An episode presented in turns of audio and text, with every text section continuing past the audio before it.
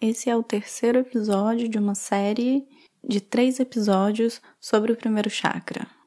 A intenção não era que fosse uma série, mas acabou virando uma série.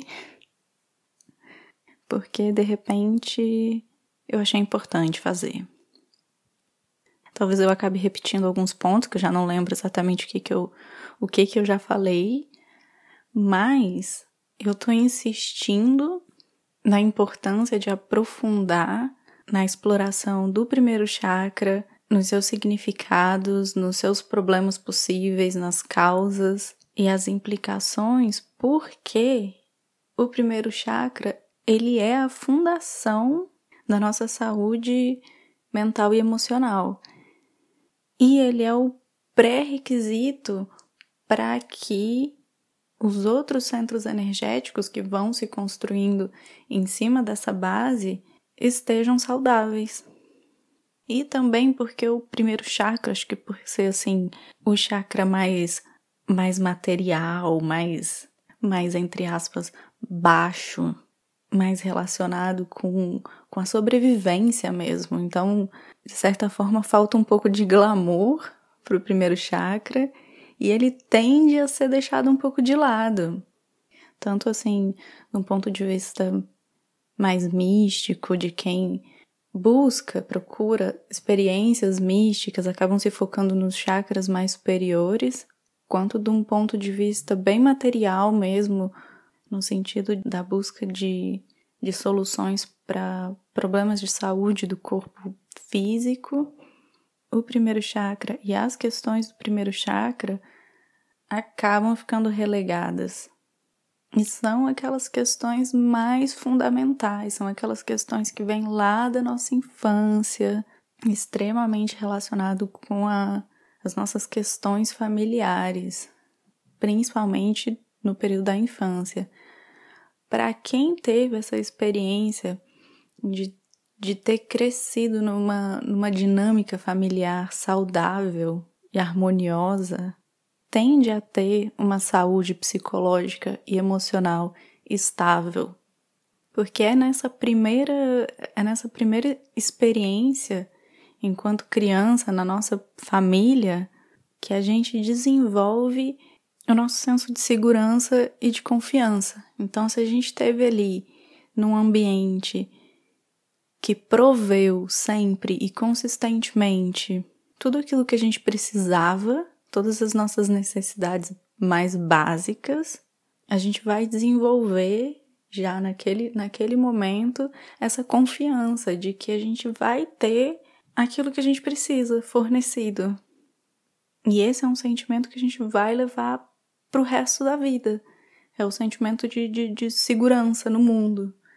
Mas quando não foi essa experiência, e para muita gente, talvez a maioria das pessoas, não foi essa a experiência, o sentimento que vai se criar nesse primeiro momento e que a gente tende a levar para o resto da nossa vida adulta é o oposto disso, é o, o sentimento da, da não confiança, o sentimento do medo, da insegurança. E é essa experiência primária que vai dar a qualidade do nosso primeiro chakra. Esse chakra, ele é como se fosse a lixeira reciclável do nosso corpo energético. É ali que vai toda a nossa energia emocional negativa e quando ele está funcionando harmoniosamente, ele vai fazer a troca dessa energia com a Terra. Mas quando a gente está dissociado dessa nossa raiz, dessa, dessa conexão, dessa troca, essa troca ela simplesmente não vai acontecer. E aí eu vou trazer aqui mais alguns sinais de desequilíbrio desse chakra básico.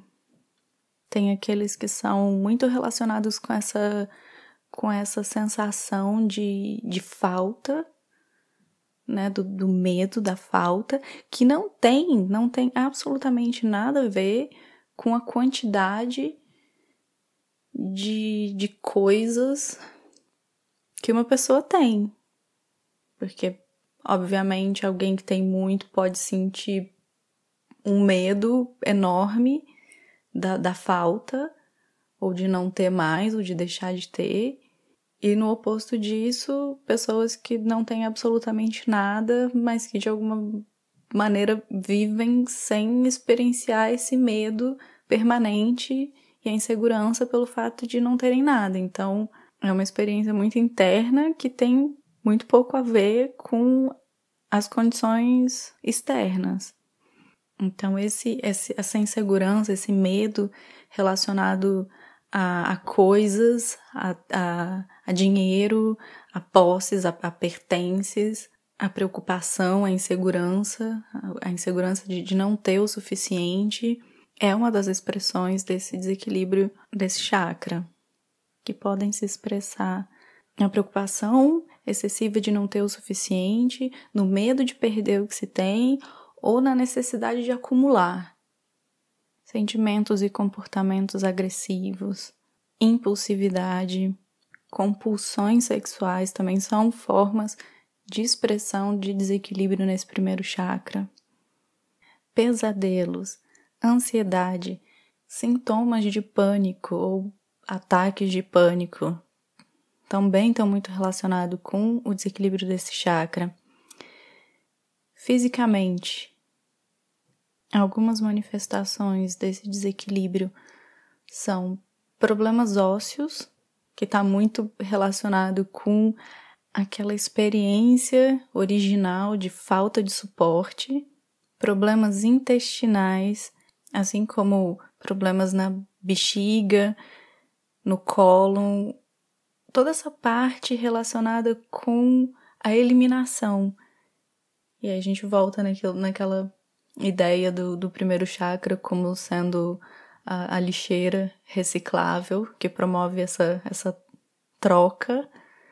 E quando isso não acontece, uma das expressões muito, muito comuns são problemas em, em algum desses sistemas de eliminação do nosso corpo. Distúrbios de alimentação também estão relacionados com esse chakra. Aqui, de novo, relacionado com aquela experiência original da, da falta.